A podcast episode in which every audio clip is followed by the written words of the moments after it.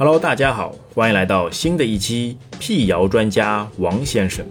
本期的话题是：饭后运动会导致阑尾炎，真相还是谣言？思考时间三秒钟。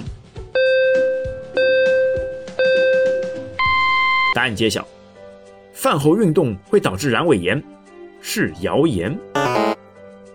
阑尾位于大肠起始部位的盲肠末端，距离胃部有很长距离。饭后四到五小时后，食物残渣才有可能掉进阑尾，造成炎症。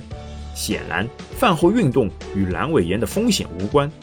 饭后运动的真正危害是，导致胃部供血量减少，影响消化，甚至导致胃下垂。之前听老人说，一直认为吃完饭以后不能剧烈运动，否则肯定会得盲肠炎。